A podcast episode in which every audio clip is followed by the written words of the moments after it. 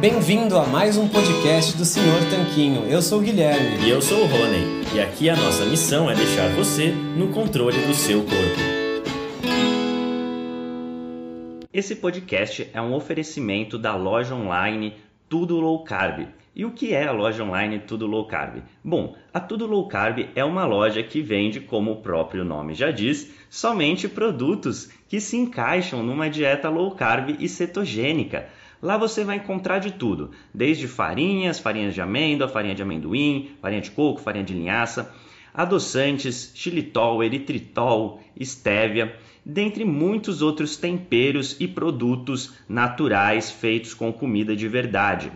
O mais legal é que a gente conhece a dona, é a Eliana, a gente já até entrevistou aqui no podcast, e a Eliana nos garantiu que ela está sempre procurando na internet para garantir que a Tudo Low Carb tenha os melhores preços dos adoçantes xilitol, eritritol e da farinha de amêndoa, que segundo a gente são os ingredientes mais importantes se você quer fazer receitas low carb. Então, se esse é seu caso, se você quer comprar xilitol, eritritol e farinha de amêndoas com o melhor preço da internet, é só você acessar tudolowcarb.com.br, porque lá é garantido que você vai encontrar. E você pode aproveitar para comprar diversos outros produtos low carb com qualidade. Este podcast também é um oferecimento do Aikito. E o que é o, Aikito? Bom, o Aikito é um aparelhinho que serve para medir o seu nível de cetose através do hálito. Bom, a gente achou muito interessante esse aparelho porque você pode saber o seu nível de cetose sem ter que furar o seu dedo ou fazer um exame de sangue para isso. É um aparelho realmente revolucionário no mercado e o mais legal é que ele é uma tecnologia 100% brasileira. O Iago, que foi o seu criador, entrou em contato com a gente e a gente achou super legal divulgar essa iniciativa.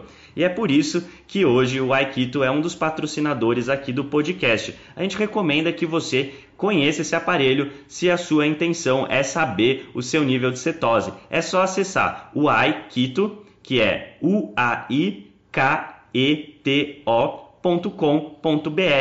e ele tem esse nome porque, além de ser brasileiro, ele é mineiro, então nada melhor que um trocadilho, o Aikito. Fala Tanquinho e Tanquinha, esse podcast está sendo oferecido a você por nós. Isso, por mim e pelo Rony e pelo nosso programa Guia Dieta Cetogênica. O Guia Dieta Cetogênica é um curso em vídeo com todas as informações passo a passo para você seguir uma dieta cetogênica de sucesso. E como bônus para você que escuta os nossos podcasts, a gente colocou dentro do programa na área de membros especial todos os nossos produtos já publicados até hoje. Então, são dezenas de livros de receitas, são centenas de receitas.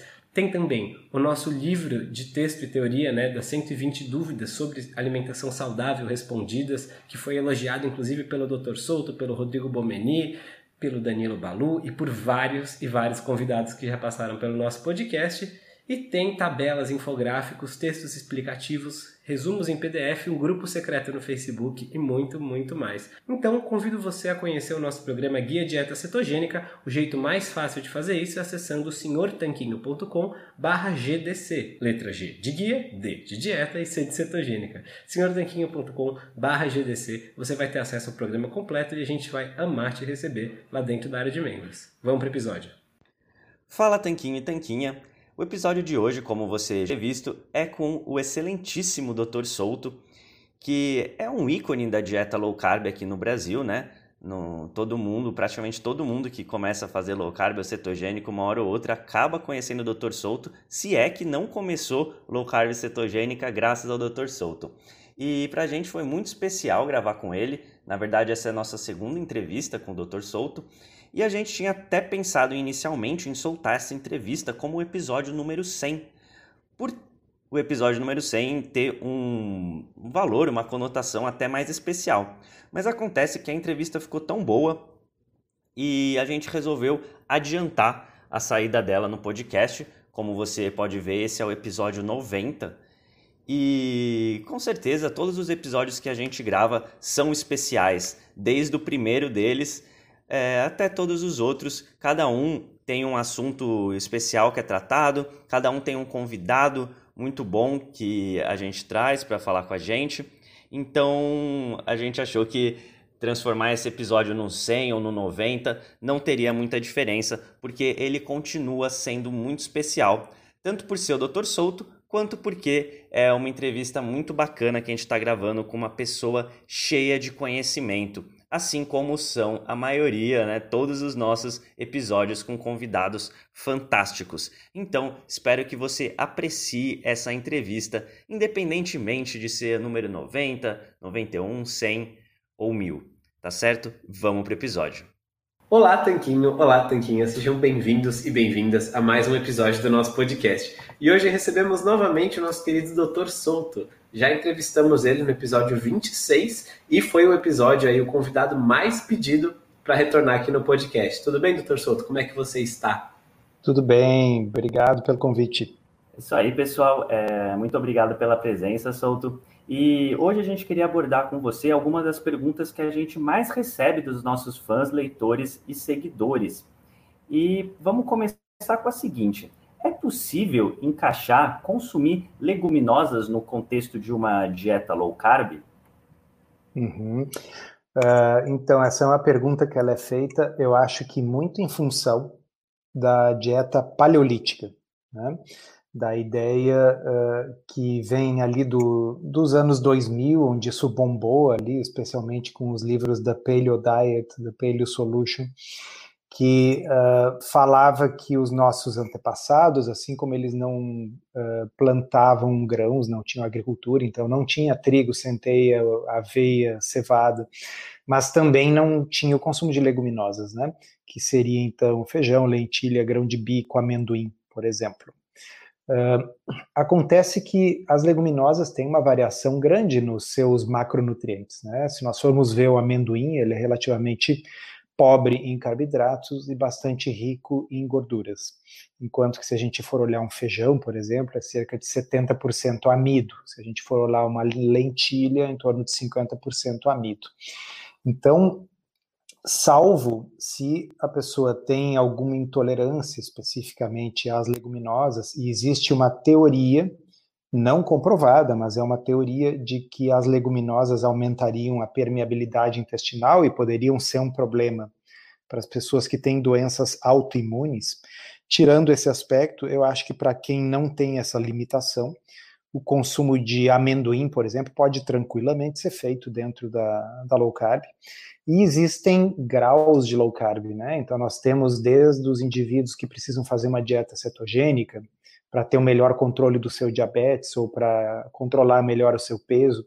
E nós temos indivíduos que são metabolicamente saudáveis, que já estão no peso, para os quais uma low carb moderada basta. O que seria uma low carb moderada? A pessoa vai tirar grãos farináceos, trigo, aveia, centeio, cevada, açúcar, né?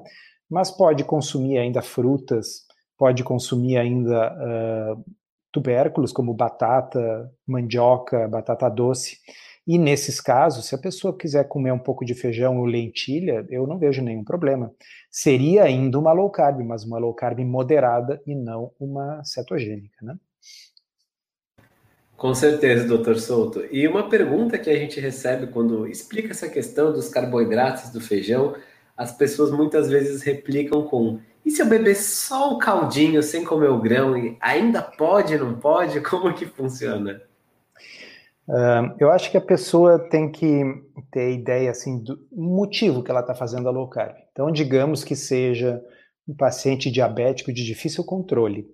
Uh, às vezes, aquele amido que está dissolvido no caldo do feijão pode ter algum impacto na glicemia, né? Porque afinal o caldo do feijão originalmente era água, né? Como é que ele engrossou? Se ele engrossou é porque algum amido ali tem, mas vai ter menos amido do que no grão do feijão, tá certo? Então um pouquinho de caldo provavelmente não vai ser um problema. Se você é uma pessoa que tem dificuldade de controle da glicose no contexto do diabetes, eu sugiro fazer o que eu sugiro que todo diabético faça, que é medir no, na ponta do dedo, no glucosímetro, o impacto, quer dizer, você mede antes de consumir, consome o alimento, mede uh, 60, 90 minutos depois para ver se teve uma elevação significativa da glicemia ou não. O que eu sugiro para esses ouvintes é que eles comam as carninhas que estão dentro da feijoada. Né? Então, a, a linguiçinha, a costelinha de porco, que vão ter o sabor do feijão, certamente com menos carboidrato. Certo, com certeza, Souto. Então, basicamente, se a pessoa não tem intolerância aos antinutrientes do feijão, é, não tem nenhum tipo de reação quando ingere né, as leguminosas, a gente fala feijão aqui, mas falando aí de feijão, lentilha, e também não está numa low carb tão restrita, não tem esse problema do controle da glicemia sanguínea, então a gente pode dizer que provavelmente é ok ela consumir feijão, mas se, por exemplo, ela entrar no famoso platô de perda de peso, né, que todo mundo que passa um, dois dias sem mexer na balança já acha que tá, talvez o feijão seja aí uma primeira coisa para se mexer, né? É, eu acho que sim. Eu, eu diria que para quem está buscando a abordagem low carb visando perda de peso, eu sugeriria que a pessoa tirasse o, o feijão e a lentilha uh, e, e, talvez considerasse reintroduzi-los depois numa fase de manutenção, se quiser, se desejar. Né? Eu me refiro mais àquelas pessoas que fazem uma low carb moderada buscando saúde, mas que não tem nenhum problema de peso uh, e nenhum problema metabólico, né? Então, indivíduos uh, magros que fazem atividade física, que não têm diabetes, não têm resistência à insulina, bem, essas pessoas podem fazer uh, a retirada do açúcar e dos farináceos, que é o que realmente mais causa problema, mas não vejo que essas pessoas precisem necessariamente parar de comer frutas ou, ou parar de comer batata ou batata doce ou feijão. Então tem que individualizar a situação, né? Low carb é como um, como um remédio, né? Você vai ajustar a dose para a intensidade necessária, ou seja, para o quão doente a pessoa está. Excelente, perfeitas colocações. Acho que a gente conseguiu cobrir bastante aqui no aspecto do feijão.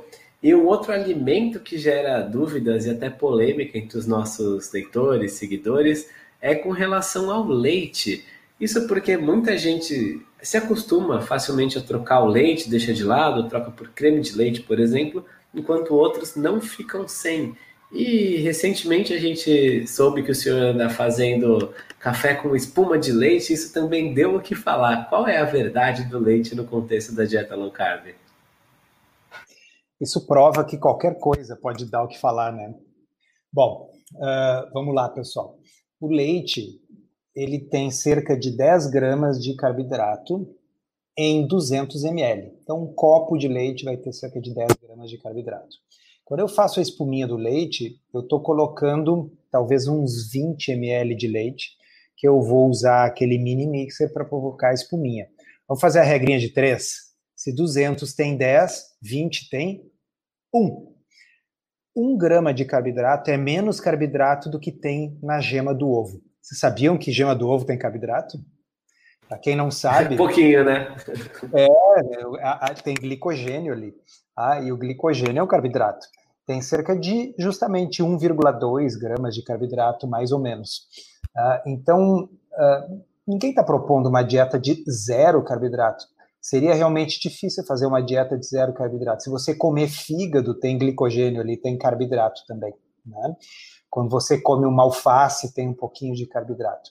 Então, 20 ml de leite e nada em termos de carboidrato é a mesma coisa. E diria mais: uh, o carboidrato do leite é lactose. Lactose é 50% galactose e 50% glicose. Só a glicose vai impactar significativamente a sua glicose no sangue, a sua glicemia. De modo que da lactose, metade dela, que é a glicose, vai ter um impacto. Então, não dá para superestimar a quantidade de glicose. Lógico, se a pessoa for beber um litro de leite por dia, aí nós estamos falando de cerca de 50 gramas de carboidrato. Aí é muito, né? É bastante, 50 gramas de leite ainda, né?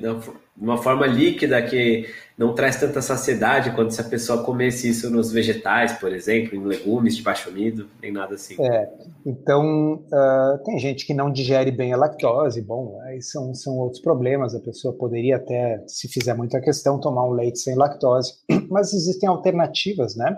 A pessoa pode usar um leite de coco, um leite de amêndoas, uh, um leite de castanhas. Se quiser muito ter aquela, vamos dizer, um, um líquido branco para que o shake não, não fique aguado. Uh, agora, para quem digere razoavelmente a lactose, não é 20 ml de leite que vai, vai fazer diferença na low carb de ninguém. E vou dizer mais para vocês. Eu tenho, às vezes, pacientes de consultório que o indivíduo tem uma ligação muito sentimental com aquele café com leite que ele toma de manhã. E eu negocio isso. Eu digo assim: olha, desde você não coma pão, não passe geleia, não fique comendo arroz, batata, farinha, biscoito, desde que você uh, evite esses carboidratos piores, eu estou uh, aceitando que você tome esse seu café com leite. Vai ter o que? 150 ml de leite ali. Então, uh, se você fizer as contas, 150 ml de leite vai dar cerca de 7 gramas de carboidrato, dos quais metade é galactose. Então, vou botar em perspectiva, é bom fazer as contas, né? Sem dúvida, Souto. Então, é, mais uma vez, né, assim como no caso das leguminosas, também é um pouco de questão de quantidade, né? É, e também de saber se você tem algum tipo de intolerância a, ao leite. E nesse caso, a pessoa que está ouvindo a gente pode é, tentar expandir esse pensamento e falar, mas se então eu posso comer, tomar um pouquinho de leite, então será que eu posso comer um pedacinho daquele chocolate normal, sem ser 99% cacau? Será que eu posso uh, pôr uma colherinha de açúcar no meu café? Que também vai ter aí seus 2, 3, 4, 5 gramas de carboidratos? É uma boa pergunta. Eu acho que a gente tem que pensar na, na resposta da seguinte forma: uh, o leite, vamos combinar que é um produto nutricionalmente bem completo, tá certo? É aquilo que a natureza escolheu para fazer aleitamento exclusivo no início uh, da, da vida humana, por exemplo, por pelo menos seis meses. Então, ele é um alimento nutricionalmente denso. A colherinha de açúcar não é nutricionalmente densa. Ela está acrescentando apenas uh, açúcar no seu café. Tá? E então eu acho que cada caso deve ser uh, levado assim individualmente. Eu tendo a sugerir para as pessoas que não usem o açúcar no café. Eu acho que aí é você acrescentar apenas coisa ruim, é diferente de você colocar um alimento mais completo como, como o leite, além do que o leite não é exatamente uma coisa que vai deixar você viciado, né? O açúcar vai. Então, o açúcar você vai beber, aquele açúcar vai dar vontade de beber mais coisa com açúcar, vai dificultar o desmame do, do açúcar em outras coisas. Eu acho que o mesmo raciocínio a gente pode pensar em termos do chocolate. Uh, você realmente vai conseguir comer só um pedacinho daquele chocolate normal com açúcar? Porque eu consigo comer só um pedacinho de um chocolate 85 ou 90%, porque ele é pouco doce, ele não gera aquela, aquele desespero do, do vício, né? Agora, um chocolate 60% cacau, por exemplo, já é uma coisa que, se eu experimento, me dá vontade de comer a barra inteira, porque aquilo reaviva dentro da pessoa uh, aquela, aquele vício por doce que, vamos combinar, boa parte de nós tem, e a maioria das pessoas que sofre ou já sofreu com sobrepeso ou obesidade tem algum grau de compulsão alimentar. Então, acho difícil que alguém seja compulsivo por leite, mas uh, as pessoas são compulsivas por açúcar. Então, eu diria que o ideal mesmo é minimizar o açúcar. Se você acha que você vai conseguir comer só um pequena pontinha do chocolate, aquele uh, com mais açúcar, provavelmente não vai fazer muita diferença. Vamos pegar um outro exemplo: mel. Mel é 80% sacarose. Né? Então, mel basicamente é a mesma coisa que açúcar de cana com um pouquinho de água. Uh, e se a pessoa disser, ah, mas eu vou usar só uma colherinha de chá rasa de mel, isso provavelmente não vai nem tirar uma pessoa da cetose, de tão pouco carboidrato que é, se ela estiver fazendo uma dieta cetogênica. Uh, e se ela conseguir comer essa pequena quantidade, se isso a satisfaz, né, daqui a pouco não é um problema. Então eu acho que é sim uma questão de quantidade. Eu tendo a ser um pouquinho mais radical com açúcar, porque eu acho que ele leva a compulsão e acaba sendo uma espiral de consumo. Perfeita colocação. E eu gostei de uma frase que você falou, que foi no sentido de: eu acredito que ninguém é compulsivo, viciado em leite. Mas se alguém que estiver ouvindo a gente agora sabe que é compulsivo e viciado em leite, aí nesse caso, talvez para essa pessoa em específica, que com certeza é uma minoria perto do tanto de pessoas que têm essa vontade despertada pelo açúcar, pelo chocolate, mas para essa pessoa talvez seja melhor minimizar o leite também, se também vai ser um alimento gatilho para ela, né? Ah, e Guilherme, você colocou muito bem, e, e eu acrescentaria: isso vale para alimentos low carb também. Né? Então, uh, eu volto e meia comento isso, muita gente já sabe que eu adoro pasta de amendoim. Pasta de amendoim é um alimento low carb, mas eu evito de comprar na minha casa porque eu não tenho maturidade para ter um pote de pasta de amendoim aberto, né? que eu não consigo parar de comer. Então, ele é baixo em carboidratos. Queijo vai ser um problema para emagrecimento para muitas pessoas, embora seja um alimento extremamente pobre em carboidratos. Mas ele é hiperpalatável, ele é muito gostoso, ele tem mais gordura do que proteína, então nesse sentido ele não favorece tanto o emagrecimento. E então realmente, se a pessoa quando bebe um pouco de leite acaba bebendo um litro, melhor não comprar, né? Com certeza, eu passo esse problema com o queijo que você mencionou mesmo. É, eu, e aí a gente acaba se conhecendo e criando algumas regrinhas. Eu gosto muito de queijo e justamente por isso eu não compro sempre. Eu compro uma vez por semana no máximo e para comer ao longo do final de semana, por exemplo, e depois não tenho no dia a dia, porque é necessário a gente ter esse, esse grau de conhecimento e de controle, né? A gente tem que saber que mesmo alimentos que são nutritivos, como o queijo, se consumidos em excesso, e se a gente tem propensão a consumi-los em excesso, podem atrapalhar nossos objetivos. Uhum, concordo. E um outro ponto também interessante, só complementando aquilo que a gente falou da questão das quantidades, é que muitas vezes as pessoas parece que elas têm um desejo de buscar o sim ou não, esse alimento é low carb ou não é low carb, uma linha binária que coloca os alimentos entre bons e maus. E às vezes elas querem achar justamente as exceções, ou então são outras pessoas, enfim, que buscam, ah, mas isso só um pouquinho, só um pouquinho.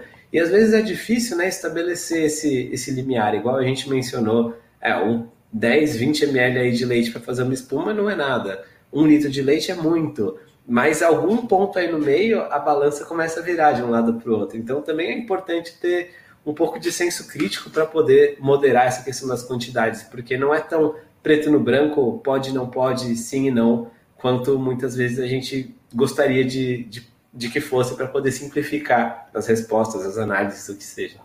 É, por isso que algumas estratégias bem simples acabam tendo, tendo sucesso, embora elas sejam mais rígidas e mais difíceis assim de, de seguir, como, bom, vamos comer apenas bicho e planta, né? Quer dizer, então, carne, peixe, frango, ovos, salada e deu. Né? É difícil errar com uma estratégia desse nível de simplicidade. Aí você está abolindo todos os laticínios, então você não vai nem ter o exagero de calorias do queijo, nem daqui a pouco os carboidratos do leite, você também não vai ter o exagero de calorias e a hiperpalatabilidade das pastinhas, pasta de amendoim, castanha de caju, que é uma delícia. Né? Então, se você exclui todas essas coisas, a chance de dar certo é altíssima. Né? O problema é as pessoas uh, viverem com esse nível de restrição no longo prazo. Então, eu prefiro pensar da seguinte forma: vamos pensar nesse núcleo que eu comentei, que são as carnes de todos os tipos carne, peixe, frango, porco, ovelha, tá? ovos e saladas, no sentido de folhas e uh, legumes que a gente refoga, coisas como brócolis, berinjela, abobrinha, pimentão. Tá?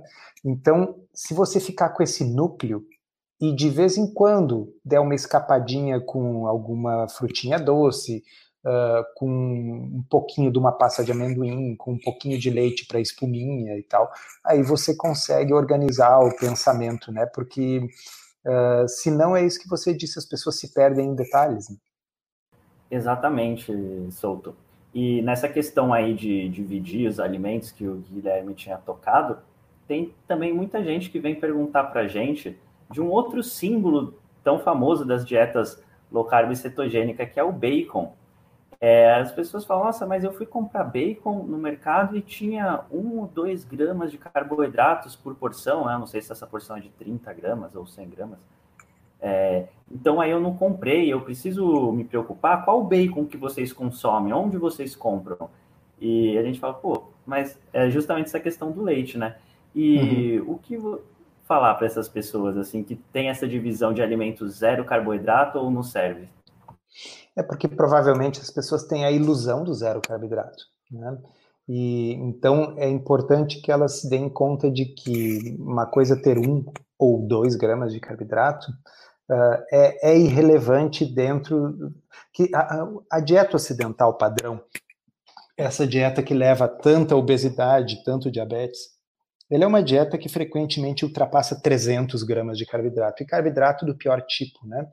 Uh, carboidrato refinado, farináceo e açúcar. Então, uh, você tira a maioria disso e você vai ficar com o quê? Com aqueles carboidratos que estão presentes no, nos vegetais, por exemplo. Quando você come um tomate, você tem muito mais carboidrato do que no bacon, né? Então, você vai comer um tomate, vai comer o quê? 3, 4 gramas de carboidrato líquido ali, descontando a fibra. Né? E, e, as pessoas não estão tão preocupadas assim com brócolis e, e tomate. Né? Então, talvez haja uh, essa ilusão de que uh, o carboidrato tem que ser zero. Né? Por que, que se usa açúcar no bacon? Muitas vezes é por questões tecnológicas do, da, do processo de cura da, da carne, é uma quantidade mínima.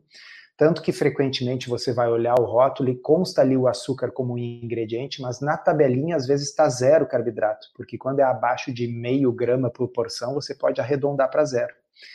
Uh, então é, é, tão pouquinho, né? Que isso me lembra aquelas pessoas que perguntam se, nossa, eu tô tô em jejum, mas eu tive que tomar um Tilenol e aí eu vi que tinha amido no comprimido. E aí foi tudo por água abaixo, saí da cetose, quebrei o jejum. Então, bom senso, né, pessoal? Imagina a quantidade de carboidrato que tem num comprimido, olha o tamanho do comprimido. Com certeza, com certeza. Acredito que muito vem também da, da surpresa das pessoas de falar, vou comprar uma, um tipo de carne curada, né, que no caso bacon, e ver que tem açúcar nos ingredientes ou lactose e fala, nossa, mas isso não deveria estar aqui. Uma sensação de que algo de errado não está certo, digamos assim, de que não deveria ter açúcar ali, ou mesmo alguns conservantes, algumas coisas assim que o pessoal identifica nos rótulos. E a gente sabe que às vezes tem, tem alimentos, nutrientes, ingredientes que talvez não devessem estar. Se você for pegar aqueles peitos de peru, muito presuntos, apresentados comerciais, vai ter um monte de coisa ali além do peito de peru, por exemplo mas às vezes eles estão presentes em quantidades pequenas. Então, quando o pessoal vai ler um rótulo nesse tipo de coisa, especialmente de alimentos curados, especialmente, mas pode ser para outros alimentos também, que tipo de coisas são, às vezes, sinais vermelhos que eles têm que ficar atentos ou que tipo de coisas pode deixar passar? Só dar um recado rapidinho aqui para você. Se você tá gostando dessa entrevista, então você vai gostar do nosso livro 120 Verdades sobre a Dieta Low Carb. Apesar do nome, esse livro trata sobre 120 pontos super importantes no formato de perguntas e respostas simples a respeito de saúde, alimentação e boa forma. Se você tem interesse nesses assuntos, que eu acho que é o caso já que você está ouvindo esse podcast, então eu sugiro que você visite assim que acabar de ouvir esse áudio a nossa página Senhor tanquinho.com barra 120 verdades. Lá você vai encontrar todas as informações necessárias a respeito desse verdadeiro compêndio da saúde e boa forma, que foi inclusive lido e revisado por diversos profissionais da área. Provavelmente esse podcast que você está ouvindo é, de um dos profissionais que leu esse livro e o prefácio foi escrito pelo nosso querido Dr. José Neto. Inclusive o Dr. Souto também ajudou a ler e revisar esse livro, tá certo? Então se tem interesse, acabando de ouvir esse podcast, digita lá no seu navegador senhortanquinho.com barra 120 verdades. É isso, vamos voltar para a entrevista. Um, A resposta é um pouco mais complicada do que parece. Eu, eu, diria assim: a primeira coisa que todo mundo tem que prestar atenção é que o rótulo é dividido em, em duas partes. É uma parte descritiva que tem os ingredientes. E eles estão em ordem do que tem mais para o que tem menos. E aí tem uma tabelinha. Tá? Então, por exemplo, se o primeiro ingrediente for uma coisa uh, completamente absurda, do tipo açúcar, do tipo amido, né? Então, você já descarta. Obviamente, não é um alimento adequado para quem vai fazer uma dieta low carb. Uh, no entanto, se você tem, vamos pegar um exemplo típico que é consumido por muita gente que faz low carb, um chocolate amargo, tá? um chocolate 80% cacau. Você vai ter ali como primeiros ingredientes, até porque ele é 80% cacau, então o que mais vai ter é cacau. Tá? Mas depois lá adiante você vai encontrar o açúcar. Então é importante esse açúcar, ele não é o primeiro ou o segundo ingrediente, ele está mais adiante. E aí você vai para a tabelinha para ter uma ideia de quanto carboidrato tem na porção. Então se você descobrir que aquele chocolate que você vai comer, uh, três quadradinhos dele tem 5 gramas de carboidrato, Bem, aí você compara com outras coisas que você come, como tomate, né? E vê assim, olha, tá mais ou menos no mesmo patamar. Então, uh, vocês veem que não basta só ver se tem amido ou se tem açúcar ou não. A gente tem que ter noção da quantidade. Porém, uh, quando um, a gente estava reunido, bolando os critérios de certificação da ABLC, da Associação Brasileira Low Carb, um dos critérios que a gente pensou é o seguinte: olha, o produto está alegando ser low carb, ele quer uma certificação low carb. Bom, então não faz sentido que ele tenha um ingrediente presente numa quantidade significativa que seja, sei lá, uh, aveia. Tá? Quando nós sabemos que nós podemos substituir aquilo ali por uma outra farinha que seja mais low carb nós temos alternativas. Então, se eu poderia fazer aquilo com farinha de coco, se eu poderia fazer com farinha de amêndoas, não faz sentido eu comprar o produto igual, mas que é com aveia ou amido de milho. Né? Então, digamos, não é que, que determinados ingredientes sejam proibidos. O próprio açúcar pode estar presente um pouquinho no bacon, mas é um pouquinho. Né? Uh, eu acho que algumas coisas que vocês devem ter em mente que a gente tem que estar tá de olho é maltodextrina. Então, maltodextrina é sinônimo de amido. Ele normalmente é utilizado porque é muito barato e é uh, usado, vamos dizer, para baratear mesmo a produção. Então, um produto que pega lá um requeijão, tá? Esse requeijão, ele não precisaria ter nenhuma, nenhuma farinha, nenhum amido ali. Ele pode ser feito só com leite, só com fermento lácteo, sal, etc. Então, se você pega um requeijão que tem maltodextrina, eu não compro mesmo que a quantidade seja pequena, por princípio, porque eu sei que tem do lado um requeijão que não tem maltodextrina. Então, para que, que eu vou consumir? Uma coisa é eu consumir uh, um carboidrato do tomate, por todas as coisas boas que o tomate me dá, ele uh, tem o direito de me dar um pouquinho de carboidrato ou um chocolate amargo que é uma delícia e ele tem um pouquinho de açúcar. Tá bem, eu vou consumir um pouco de açúcar, mas é por uma causa nobre, um chocolate delicioso. Agora, requeijão, que o requeijão sem maltodextrina vai ser mais gostoso do que o com maltodextrina, eu vou consumir aquele carboidrato sem nenhum valor nutricional, que é basicamente puro amido. Para quê? Então, acho que esse é um outro critério. Maltitol guardem esse nomezinho, porque tem o xilitol, que é um adoçante que é ok, tem o eritritol, que é um adoçante que é ok, tem o sorbitol, que é um adoçante que é ok, e aí tem o maltitol. O maltitol, ele eleva a glicose mais do que os outros polióis, né? E ele facilita porque ele já começa com a, já começa com mal, é o maltitol, ele é do mal. Então, esse é o tipo de produto que eu vou evitar. Claro, daqui a pouco você pode pegar um produto com maltitol, chegar à conclusão que ele é o quinto ingrediente, você olha na tabela lá e tem bem pouquinho carboidrato e você pensa assim, bom, é bem pouquinho maltitol. Tá bem. Mas se tiver um outro produto que ao invés de maltitol for eritritol ou xilitol, eu vou escolher um desses dois por princípio, que nem a história da maltodextrina. Não sei se ficou muito complicado ou se deu para entender a lógica. Não, acho que ficou claríssimo, Souto. Ainda nessa questão dos rótulos, você citou vários ingredientes que representam tipos de carboidratos que podem ser adicionados aos produtos, uh, mas também tem vários ingredientes estranhos, assim, que não são necessariamente carboidratos, como conservantes, uh, emulsificantes, corantes, aromatizantes, que às vezes tem nos rótulos dos produtos. É, por exemplo, no bacon mesmo, né? Geralmente tem algum tipo assim, algum tipo desses ingredientes além do açúcar. É, no creme de leite, muitas vezes quando a gente usa creme de leite nas receitas, as pessoas perguntam: ah, mas qual creme de leite você compra? Porque o de caixinha é cheio de conservante, é cheio de ingrediente. É, qual seria o ponto né, desses ingredientes que não são carboidratos? e que geralmente estão presentes em muito desses alimentos, mesmo que sejam low carb? Eu acho que a low carb ela deve ser uh, baseada em comida de verdade. Então, a maior parte daquilo que você consome deveria nem precisar de rótulo, vir né, do, do açougue, da peixaria, da feira, e aí você passa a ter menos problema com esses dilemas. Mas, claro, né, a gente, uh, o, o, creme de leite a gente não, não, vai fazer em casa, né, a não ser que você, sei lá, more numa fazenda que se dedica a, a laticínios, de resto, uh, você vai uh, utilizar o produto industrializado. E se você puder escolher aquele que tem menos aditivos, menos emulsificantes e tal, será melhor. Então, por exemplo, em geral, o creme de leite da latinha, você vai ver e o único ingrediente é creme de leite.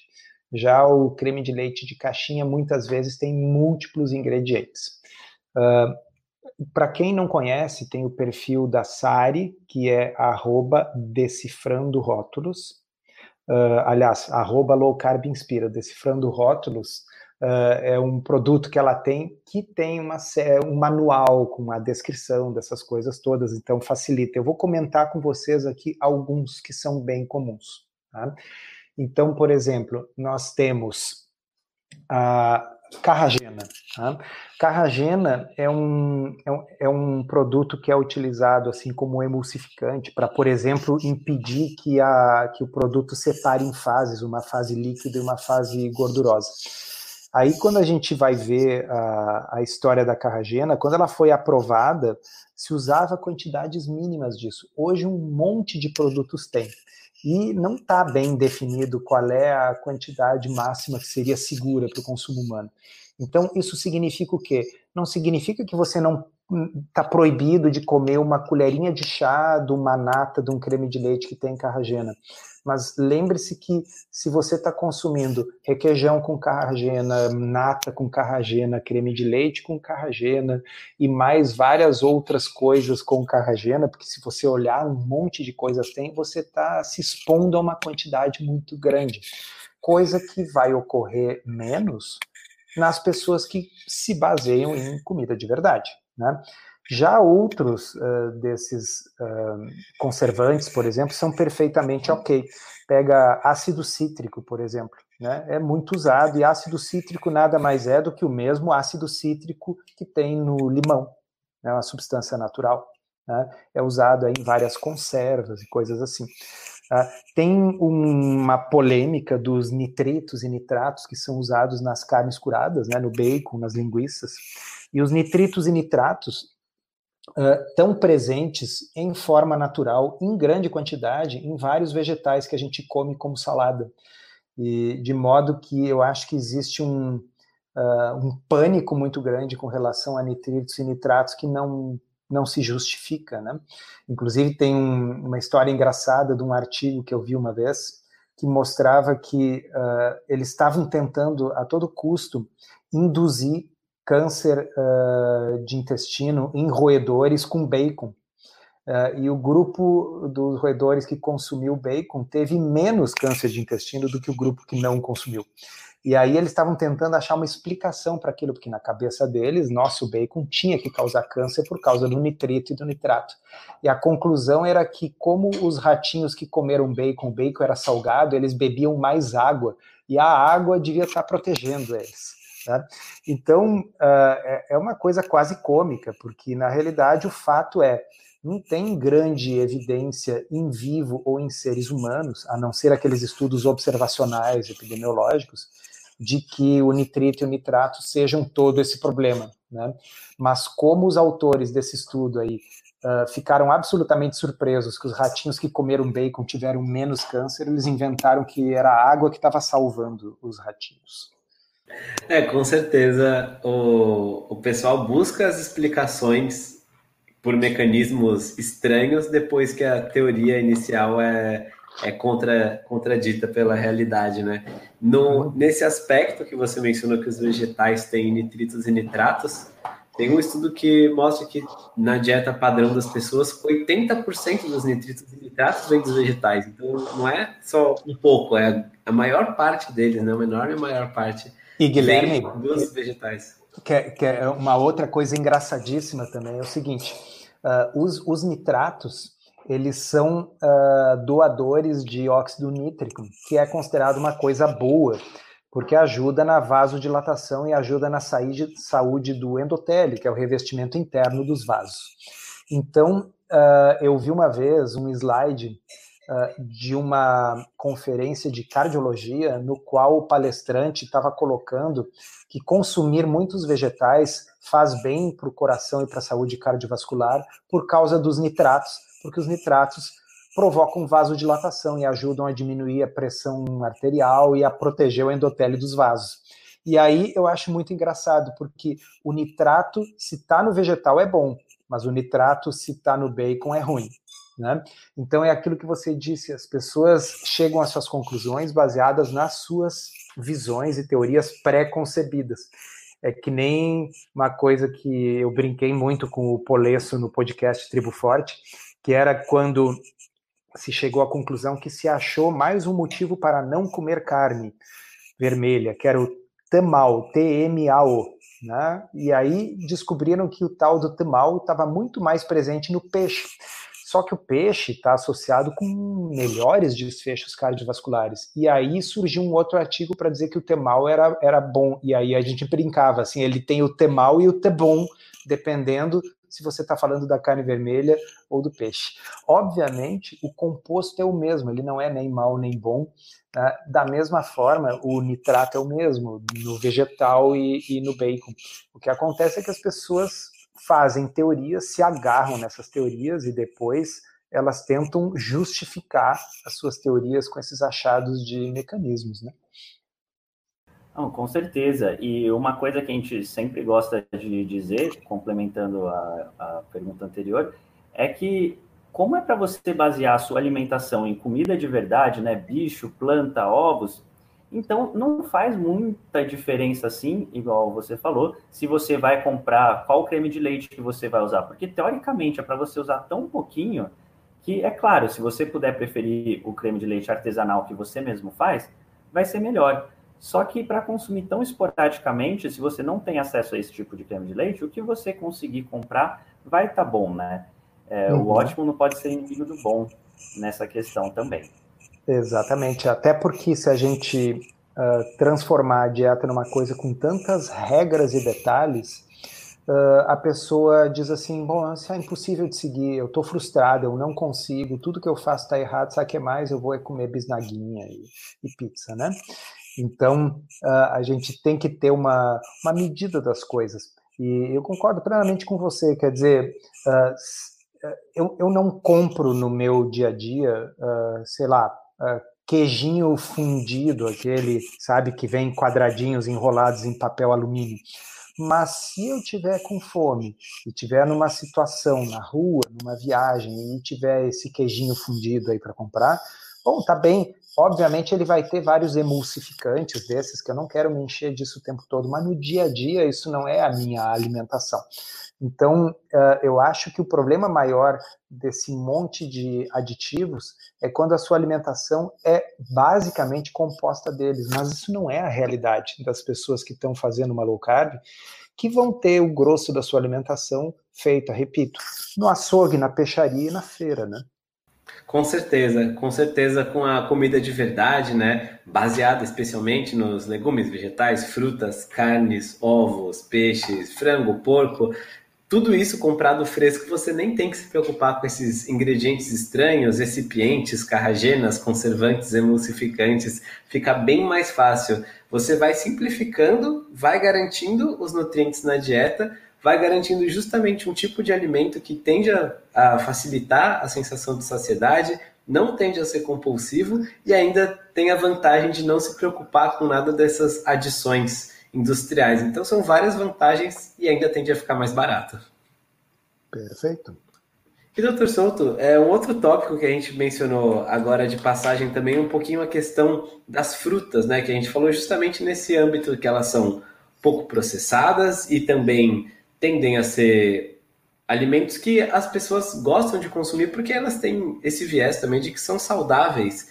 E a gente sabe, a gente já falou bastante também aqui no nosso podcast, nos artigos lá no blog, que as frutas não são essenciais, especialmente os alimentos que as pessoas consideram como frutas, né? As frutas mais docinhas, ah. banana, manga, caqui, não estamos falando de abobrinha e tomate, mas elas podem consumir, não podem? E a gente queria até tocar um pouco nesse aspecto de quem, de quem é diabético, com resistência à insulina, como que, como que as pessoas conseguem inserir a fruta na alimentação assim de uma maneira mais descomplicada? Quais são os principais contextos para se ter em mente?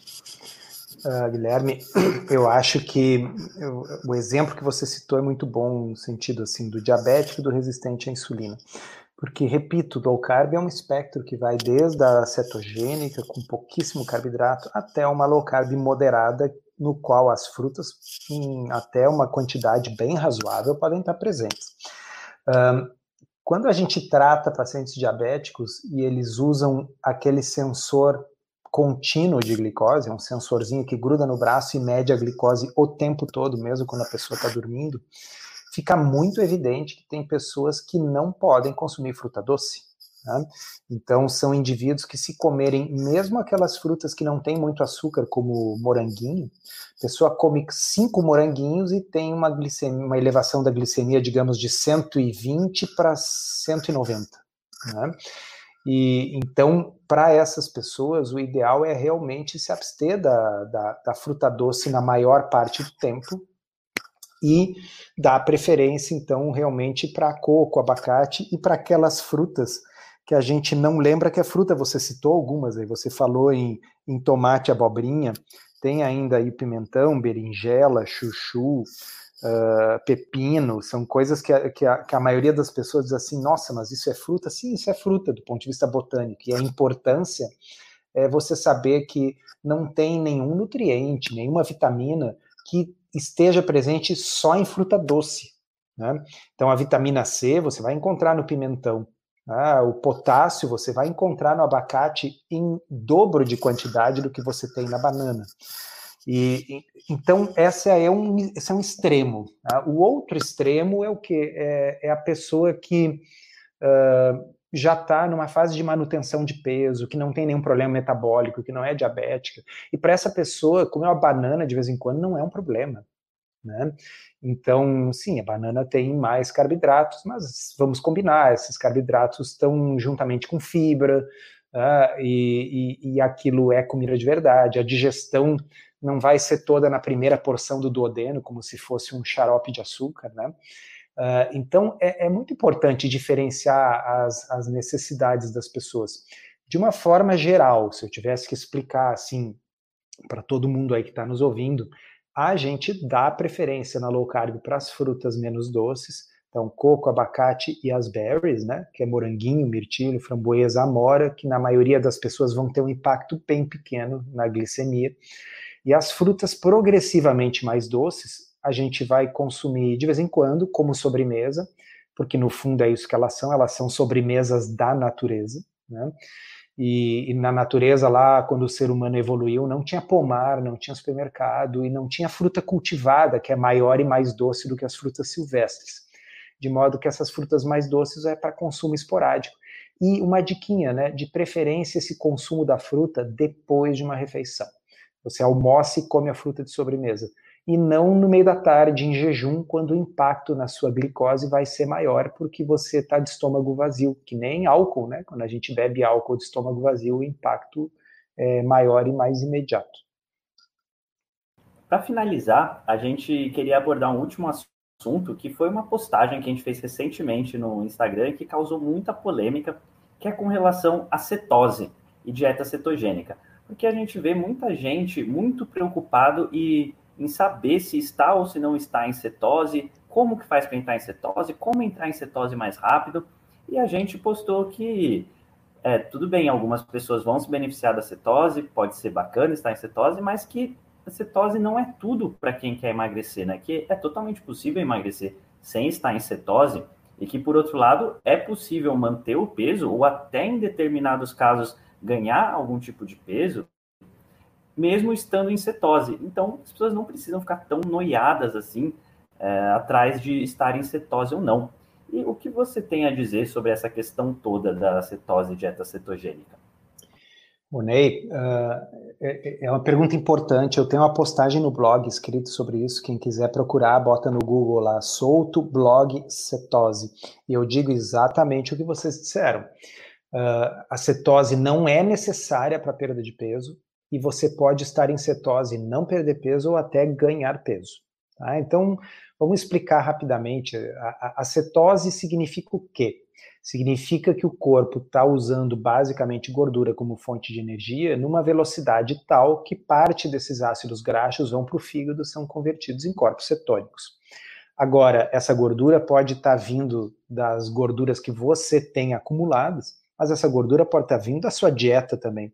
Se você estiver consumindo muita gordura, você pode estar em cetose e não estar perdendo nenhum peso, porque todos os corpos cetônicos que você está produzindo são oriundos da gordura que você está comendo. E você pode até engordar. Eu costumo brincar. Quer engordar em cetose? Pergunte-me como. Eu tenho várias dicas. Uma delas é pasta de amendoim com chocolate 85% e xilitol garanto que eu engordo qualquer pessoa em cetose com essa mistura se a pessoa tiver o mesmo prazer que eu tenho em comer essa misturinha. Tá? Uh, é, uma mistura perigosa. Ao Colocar mesmo tempo, ralado junto, então. Imagina. Uh, ao mesmo tempo, a gente sabe que é possível perder peso sem cetose. Basta eu fazer uma dieta rica em carboidratos e pobre em calorias. Eu tenho pena desse indivíduo, porque ele vai passar muita fome. Mas se ele for uma pessoa resoluta, tá certo? Que seja capaz de suportar o sofrimento, é bem possível, sim, perder bastante peso sem entrar em cetose numa dieta de alto carboidrato.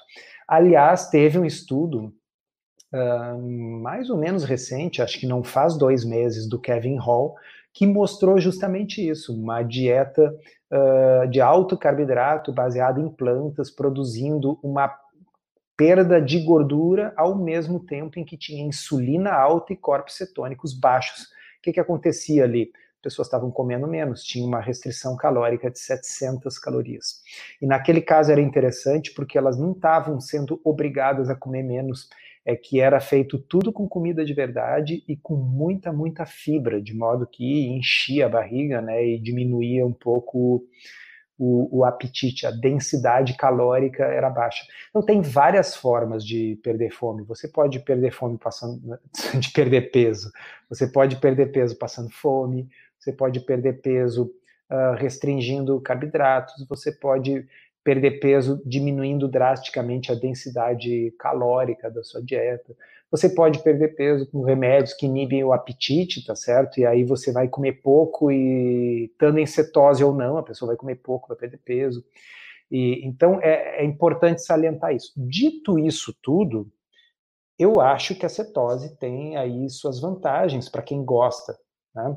Uh, a gente costuma uh, se sentir bem, tem um, um uh, um bem-estar associado. Algumas pessoas que praticam esportes de endurance relatam melhora da performance, mais resistência, né, conseguem ter marcas melhores aí na, na maratona ou no, ou no ciclismo. Uh, e para pessoas que têm determinadas condições médicas, então vamos lá, uh, epilepsia, está provado que a cetose é eficaz para epilepsia. Uh, a gente sabe que uma dieta cetogênica funciona maravilhosamente bem para o controle do diabetes. Uh, existem estudos em animais e alguns relatos de casos em seres humanos de que talvez a dieta cetogênica associada à químio e à rádio possa ser benéfica no controle de determinados tipos de câncer. Isso ainda está para ser demonstrado. Existem também relatos de caso e estudos em animais mostrando que a cetose pode ajudar a estabilizar o humor no transtorno de humor bipolar e na depressão. Então, uh, nós temos aí alguns motivos para daqui a pouco querer estar tá em cetose. Mas, se a preocupação é nossa, eu não posso comer uh, um pouco de melão, porque isso vai me tirar da cetose e aí eu vou parar de emagrecer. Uh, isso não existe, tá? Não, perfeito. Existem muitas situações que podem se beneficiar do estado de cetose, né? É, a questão da epilepsia, que foi inclusive como a, cetose dieta cetogênica foi originalmente trabalhada, a questão do câncer, a gente tem um episódio com a doutora Janaína aqui no nosso podcast falando sobre isso, ela tem um outro também falando sobre a dieta cetogênica e enxaqueca, tem várias situações. E um comentário engraçado quando a gente fez aquela postagem no Instagram falando justamente sobre que é possível até mesmo ganhar peso, né, engordar estando em cetose, um comentário foi de um leitor nosso falando: "Mas isso é possível? Não vai bugar o sistema porque o hormônio anabolizante está embaixo e o glicogênio hepático também?" E aí um, um outro o Danilo Balu, né, no caso, que também já veio aqui no podcast, ele mencionou, a natureza encontra um jeito. Se a pessoa se entupir de gordura, uhum. não tem como. E aí eu falei, cara, eu vou achar o nome daquela, daquela molécula que eu tinha lido recentemente, falando justamente sobre os jeitos que a natureza dá. E é a Acylation Stimulating Protein. Tem um. Quem quiser procurar depois, vai ficar a transcrição do podcast, porque é para procurar copiar e colar. Então, é uma citoquina que justamente na ausência de insulina, ela promove o armazenamento de gorduras. Então, a, a gente é esperto, né? E quando a gente pensa no paradigma evolutivo, nosso corpo tendo esse excesso de energia e podendo armazenar, tem, tendo uma maneira disso, não, faz, não faria sentido a gente não conseguir armazenar um, um grande excesso de energia se tivesse à nossa disposição, se isso fosse aumentar nossas chances de sobrevivência, procriação e passar os genes para frente. Então, muitas vezes eu mencionei essa molécula, mas às vezes a gente nem precisa chegar tão fundo assim, é só pensar nesse aspecto evolutivo que, que as coisas começam a ficar mais claras. Na verdade, tem uma frasezinha que eu, que eu volte e meia repito, que é assim, a realidade tem primazia sobre os mecanismos. Então é assim, existem pessoas que engordam em cetose, ponto. Tá? Isso é um isso fato basta. da vida. Isso, isso basta. Então, não é relevante para a maioria de nós que não somos pós-graduandos em bioquímica saber exatamente o mecanismo. Para quem gosta de mecanismo, vai procurar a proteína aciladora, essa, vai, vai, vai, vai, vai ver os mecanismos, mas o fato é, acontece. Tá? Então, uh, uma das confusões é assim: a insulina de fato é necessária para o acúmulo de gordura. Se você tiver zero insulina, você for um diabético tipo 1 não tratado, você começa a, a, a, tirar rapidamente toda a gordura dos adipócitos, e isso é o que vai acabar causando a cetoacidose, que pode ser fatal.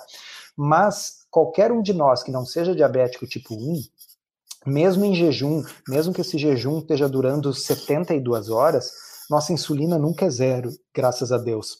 Existe uma secreção basal de insulina que é suficiente para evitar que a gordura saia toda de dentro da célula. E quando você come alguma coisa, mesmo que essa alguma coisa não tenha carboidratos, primeiro, proteína estimula a insulina também. Tá? Segundo, uh, você com a insulina basal, se tiver um superávit calórico de gordura, você consegue armazenar até por uma questão de massa. O que, que acontece? Você sempre tem no adipócito gordura entrando e sendo esterificada em triglicerídeos e gordura de triglicerídeos sendo desesterificada e saindo como ácidos graxos. Há um fluxo contínuo de entrada e saída. Se tiver mais para entrar do que para sair, vai acumular.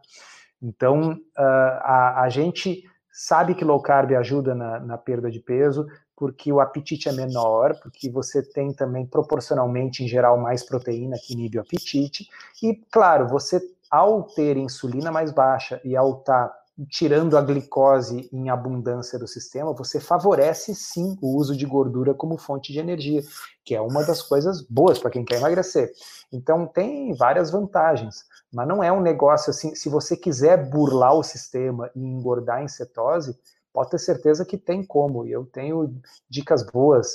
Uh, na, aliás, uh, essas receitinhas de sobremesa low carb são todas ótimas dicas para quem quer ficar em cetose, mas quer ganhar um pezinho. Com certeza. Mais uma vez, é aquela questão de a base da alimentação tem que ser né, a comida de verdade, as carnes, ovos é, e vegetais. E as receitinhas, os queijos, o creme de leite, as oleaginosas devem ser relegadas a outros momentos, né? Momentos uh, de ocasião e não momentos que são a regra do seu dia a dia. E Souto, é, a gente já está batendo aqui em quase uma hora de entrevista, é, então a gente queria agradecer a sua presença aqui. Com certeza ficou uma entrevista muito completa, a gente abordou diversos tópicos e todos muito bem abordados. Então, muito obrigado por essa entrevista. Obrigado, obrigado pelo convite mais uma vez. Um abraço aí aos ouvintes e quem sabe no futuro a gente repete mais uma vez, né? Com certeza, vamos sim. E Souto, a gente sabe que você está mais ativo agora no Telegram, tem o seu blog também. Quem não conhece ainda você, quer acompanhar mais de perto, como que eles podem fazer isso? Bom, o blog vocês encontram facilmente na internet, bota no Google Ciência Low Carb, ou blog Dr. Souto, vocês vão encontrar. E no Telegram é DR Solto, DR de doutor, DR Solto. Lá no Telegram, eu, é, como é uma, uma plataforma mais rápida, né, a gente pode gravar áudio, pode botar imagem, posso botar foto de comida, se alguém quiser saber que tipo de coisa eu como no dia a dia. Né? E artigos científicos, muitas vezes, é mais fácil a gente até comentar por áudio, né? Então, eu acho que é uma ferramenta bem útil. E eu, a vantagem do Telegram é porque o Instagram ele acaba distribuindo aquilo que a gente escreve para algumas pessoas, mas não para outras. Né? Enquanto que o Telegram, todo mundo que está inscrito no canal vai receber. Então, se vocês não querem perder nada, o Telegram é uma, uma boa ferramenta. Com certeza, a gente acompanha o Dr. Souto lá no Telegram, vale a pena. É, a gente também tem o Telegram, que é o Senhor Tanquinho, também só procurar lá. É uma ferramenta que a gente gosta bastante, justamente porque é possível aprofundar um pouco mais nos conteúdos mesmo e garantir que eles vão chegar em todo mundo, né? Se todo mundo vai ver, já são outros 500. É, mais uma vez, obrigado. Souto, também aproveitar para agradecer os tanquinhos e tanquinhas que nos escutaram até aqui. Obrigado por sua audiência. Como você já deve saber, a gente solta episódios novos duas vezes por semana. Para você não perder nenhum deles, você pode se inscrever no Telegram, porque a gente sempre divulga eles lá, ou pode se inscrever em qualquer plataforma, qualquer player de podcast, que a gente solta os episódios e você vai ser avisado por lá. A gente está por todos eles. Então a gente se fala num próximo episódio. Tchau, tchau. Um forte abraço do, do Senhor Tanquinho.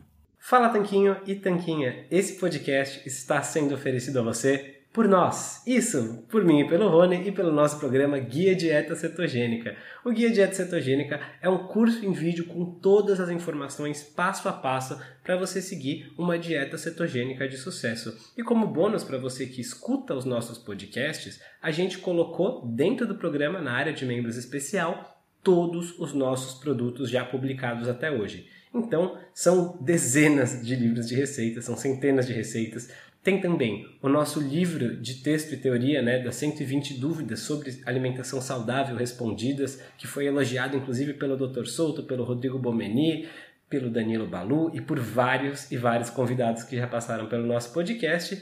E tem tabelas, infográficos, textos explicativos, resumos em PDF, um grupo secreto no Facebook e muito, muito mais. Então, convido você a conhecer o nosso programa Guia Dieta Cetogênica. O jeito mais fácil de fazer isso é acessando senhortanquinho.com GDC. Letra G de guia, D de dieta e C de cetogênica. senhortanquinho.com GDC. Você vai ter acesso ao programa completo e a gente vai amar te receber lá dentro da área de membros.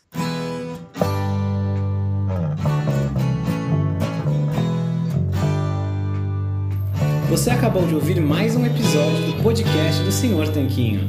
Não deixe de se inscrever para não perder nenhum episódio com os maiores especialistas para a sua saúde.